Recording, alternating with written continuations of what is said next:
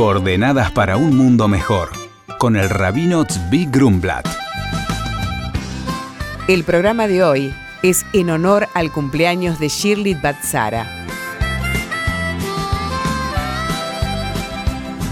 Muy buenos días y feliz Hanukkah. Ya estamos celebrando Hanukkah desde el martes pasado y hasta el próximo martes, última noche de Hanukkah. Y acá la ciudad de Buenos Aires se llena de luz a través de los candelabros en los diferentes barrios, en los diferentes parques y en cada una de las casas judías de esta gran ciudad. Y también tenemos, si Dios quiere, mañana, día 18, tenemos el acto central del encendido del candelabro de Hanukkah en la Plaza República Oriental del Uruguay, la calle Libertador y Austria, donde ya se viene realizando el encendido del candelabro de Hanukkah hace más de 30 años. Así que los esperamos a todos para participar de esta fiesta de lo que es el Hanukkah. Hanukkah es la fiesta de la luz. Hanukkah es la fiesta de la victoria del espíritu. Hanukkah es la victoria de la bondad sobre la fuerza física, sobre la coerción. Hanukkah tiene muchísimo, muchísimo. Hanukkah, la fiesta del milagro. Pero hoy me quiero detener en un detalle, cómo cumplimos el precepto. El precepto central de Hanukkah es encender el candelabro en cada uno de los hogares de la comunidad judía. Cada día se enciende una vela. El primer día, que era el martes pasado, se encendió una vela. El segundo día, miércoles, se encendieron dos velas. El tercero, tres velas. Hasta este próximo martes por la noche, que se van a encender, si Dios quiere, ocho velas completando el candelabro. Todo eso, además de la vela piloto, shamash en hebreo, o sea que hay una vela de mitzvah, más la otra vela que es la piloto con la cual se encienden esas velas. ¿Qué es la lección que tenemos aquí? La lección que tenemos aquí es que si la persona la primera noche prendió una vela, cumplió el precepto de manera perfecta y total. La segunda noche, si va a prender una vela, ya de acuerdo a la ley, no es perfecto. Cumplió, pero no es perfecto. ¿Qué es lo que vemos aquí? Lo que era perfecto en el día 1, para mantener el nivel de perfección, en el día 2 tiene que subir un escalón más. La persona no puede quedarse parada estática en su nivel. La persona tiene que todos los días subir un escalón. Todos los días tiene que agregar una vela más. Y hay que esforzarse para eso. No estamos hablando acá que al día siguiente tiene que encender de una a pasar a 500. No, una vela más. Cada día un escalón más. En lo que tiene que ver con la bondad de la persona, lo que tiene que ver con el compromiso de la persona para con la sociedad, lo que tiene que ver en el estudio de la persona de cómo tiene que ser su vida para mejorarla, en su estudio de Torah, en lo que tiene que ver con su trato con la gente, lo que tiene que ver su trato con la familia, lo que tiene que ver con su ayuda al prójimo y ser una persona de más eh, profundidad, es una persona más noble y ser una persona más pura y ser una persona más transparente y una persona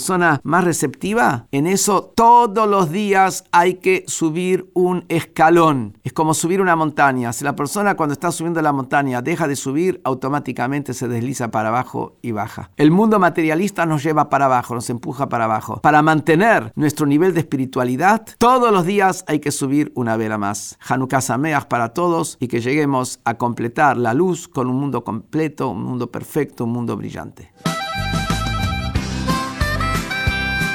Bienvenidos a la radio de todos, como siempre en nuestro espacio.